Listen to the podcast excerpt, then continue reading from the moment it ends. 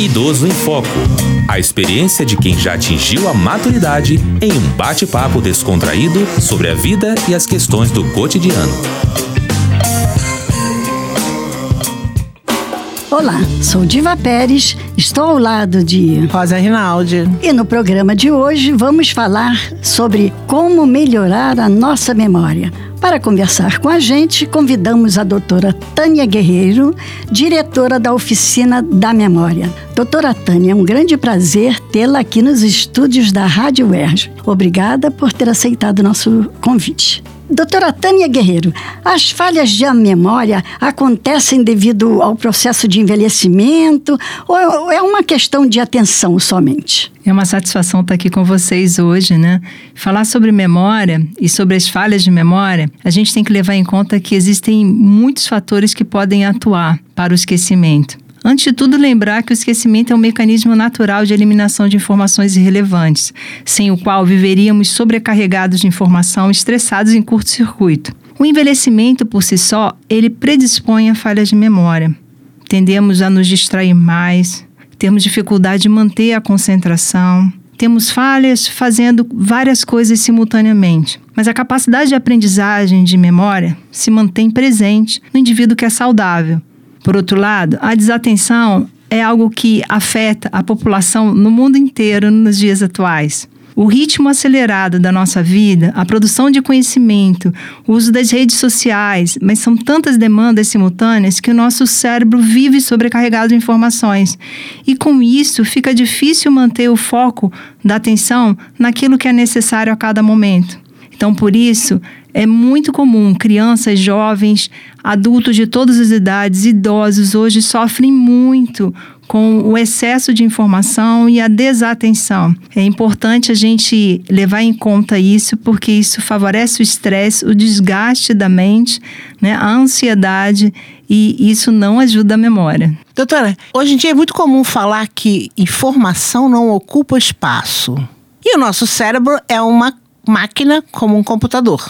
Então eu gostaria de saber o seguinte: nós já nascemos com uma, um espaço para a memória, a nossa memória, ela, ela já vem pronta, ela a quantidade de informação que ela vai absorver, tal qual um computador, ou ela se estende, ela pode ser, é, vamos dizer assim, alimentada com alimentos de tal sorte que façam a expansão da memória. Até hoje, nenhum pesquisador identificou o limite da memória humana. Mas é certo que nós temos um limite por momento.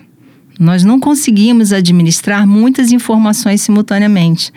Então é importante o foco atencional. E na medida em que você aprenda a aprender, aprenda a melhorar seus recursos cognitivos para fixar as informações, a impressão que nos dá é que a nossa capacidade de memória beira o infinito. Mas é preciso utilizar bem essa capacidade com harmonia, com sabedoria, para fazer é, com que você expresse o melhor de sua capacidade. E depois que uma pessoa está meio esquecida, é possível que ela recupere essa memória? No dia a dia, eu vejo na minha prática, enquanto geriatra, né, especialista em memória, que muitas pessoas, a partir da meia-idade, começam a se queixar de memória, justamente pelas mudanças naturais do envelhecimento e pelos, pelo estresse, pela correria do dia a dia.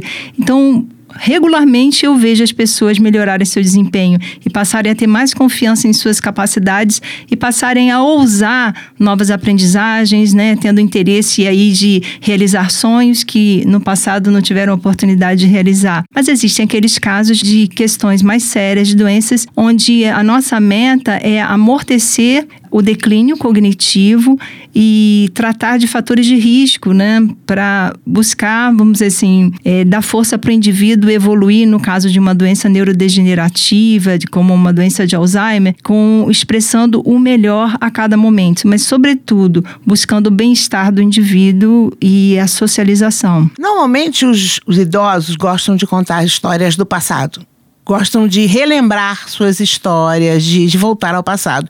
E os mais jovens não têm tanta paciência nem tempo hoje em dia para poder ouvi-los. Você deixar o idoso falar sobre o passado é uma forma de você trazê-lo para o convívio e melhorar o seu estado? Ou você é uma forma de você é, deixar que ele fique preso no passado e não cultive as memórias atuais. É ruim ou é bom você deixar ele falar do passado? Delicada pergunta. Eu acho que a resposta está no meio termo. É, o passado é importante enquanto ele fortalece nosso sentido existencial. Você impedir que o idoso se expresse, é, isso socialmente acho extremamente agressivo e isso acontece na nossa sociedade. Quando você não dá voz ao idoso, você facilmente cria uma condição de declínio cognitivo, porque o indivíduo que não se sente engajado, se ele não percebe o seu valor, ele começa a desligar os botões da mente. Né?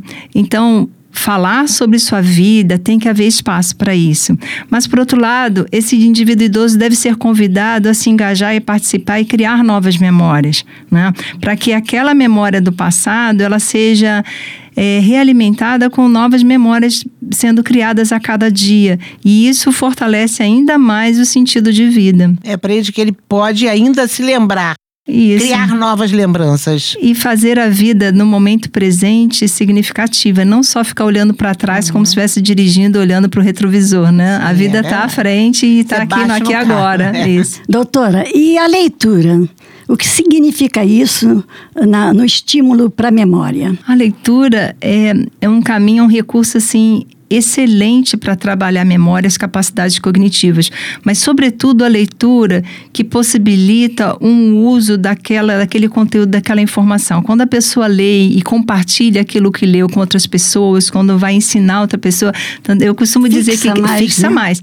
Um professor, que alguém que queira ensinar outra pessoa, é, essa pessoa tem grande chance de assimilar muitos conteúdos, porque na hora que a gente quer compartilhar, a gente tem que reorganizar aquilo na nossa mente. E com isso acaba fixando mais. Existe aquela famosa terapia da palavra cruzada. É um negócio. Ah, dá uma palavra cruzada pro idoso e deixa ele lá. Eu não vejo como isso vai melhorar. Mas é muito comum isso. O que, que a senhora acha dessa, entre aspas, terapia da palavra cruzada? Eu acho que acaba sendo perigoso nesse sentido que você bem colocou, porque às vezes as pessoas é, se fiam nisso como se as palavras cruzadas pudessem fazer algo revolucionário. Não, como um exercício num momento ou outro é válido, mas não para que o indivíduo fique ali e se esconda atrás das palavras cruzadas e deixe de viver a vida. O aprendizado, ele cria raízes e mobiliza nossas capacidades neuroplásticas no cérebro quando dá sentido à vida. Existe uma cartilha de exercícios para a memória, não existe? Tipo uma cartilha, exercícios para a memória. A senhora poderia pelo menos dar uma dica para gente? Eu não diria assim uma cartilha de exercícios, mas de condutas que possam promover eh, a saúde do cérebro e, consequentemente, a memória. Então, eu diria a vocês assim que é muito importante cuidar do estilo de vida. É muito importante fazer seu check-up anual e a gente sabe hoje que aquilo que é preconizado para prevenção de doença cardiovascular também é válido para a saúde do cérebro. Então, você controlar a hipertensão, diabetes, quem tem, né? Tem uma alimentação saudável. Hoje nós sabemos que o impacto da alimentação é muito grande no cérebro. Então, uma alimentação baseada em vegetais, plant-based diet, é fundamental para a gente diminuir a inflamação, porque o envelhecimento está muito associado à inflamação. Então, você cuidar da saúde, fazer exercícios físicos regularmente, dormir bem e desafiar a mente, né? Porque a gente não pode ficar parada, porque a natureza disse aquilo que não usa, a gente acaba atrofiando. Doutora Tânia Guerreiro, a senhora tem algum livro editado sobre o assunto da memória? Eu tenho, mas está esgotado. É, Memória e Demência, né? Que publicamos que foi da, da minha dissertação de mestrado, junto com a professora Célia Aguardando Caldas. nova edição, com certeza. Isso, isso. Agora, a senhora falou aí na, sobre a alimento saudável, alimentação saudável, exercício físico. E um copo de vinho no almoço, não vale para a memória? É, essa é uma discussão grande. O, mas, assim, muitos estudos sugerem que até duas taças de vinho tinto por dia você estaria jogando a favor da sua saúde de modo geral e também da, da saúde do cérebro. Mas isso. Isso ainda está sendo, vamos dizer assim, discutido no meio acadêmico, né? Na dúvida, é melhor ficar só numa taça de Uma vinho, taça, né? né? No Uma almoço, abstenção, para não ter problema. Talvez. né? Exatamente. Além das doenças que são, infelizmente, os males do século, que é o Alzheimer e o Parkinson, quais são outras doenças que podem afetar a memória? É uma questão muito séria a depressão, né? A depressão, é, ela costuma ser entendida como uma porta aberta para a demência, para o declínio cognitivo, né? Então, eu costumo dizer, se você percebe que seu estado de ânimo anda é, sistematicamente alterado, se você está desmotivado para a vida, tem que buscar se cuidar, tem que buscar ajuda de profissionais para reverter isso. Porque na, a partir da meia-idade, uma depressão, mesmo que insidiosa, sem você, vamos dizer assim, uma depressão grave, mas que não é tratada, ela favorece o declínio cognitivo. Além disso, a gente sabe que o hipotiroidismo, deficiência de vitamina como complexo B, traumatismo craniano, né? Tudo isso predispõe ao declínio cognitivo. E como eu falei anteriormente, a diabetes quando não cuidada principalmente, mas mesmo aqueles que têm pré-diabetes, que têm a glicose um pouco alterada, nós sabemos que isso afeta muito negativamente o cérebro. Cigarro, fumo, drogas, o excesso de bebida alcoólica e como eu falei também anteriormente, é dormir mal. O dormir mal e os medicamentos também para dormir também não ajudam. Doutora Tânia Guerreiro, como são as atividades que vocês oferecem na Oficina da Memória? Lá na Oficina da Memória, a proposta é de fazer uma abordagem assim bem ampla e diversificada. Né? Então, nós temos exercícios muito variados de lógica, de linguística, exercícios de teatro, exercícios que envolvem arte e exercícios que envolvem música. Então, uma regra é não existe regra. O aluno chega, nunca sabe o que vai acontecer. Então, é um convite regular para o indivíduo sair da zona de conforto. E isso tudo feito de uma maneira assim muito divertida, todas as práticas bem fundamentadas nas neurociências. Então a pessoa sai a cada dia é, se sentindo mais confiante, com mais, vamos dizer assim, capacidade de encarar os desafios da vida. E como encontrar a oficina da memória? Aqui na UERJ, né, nós temos realizado eventos que é o workshop da oficina da memória uma vez por semestre.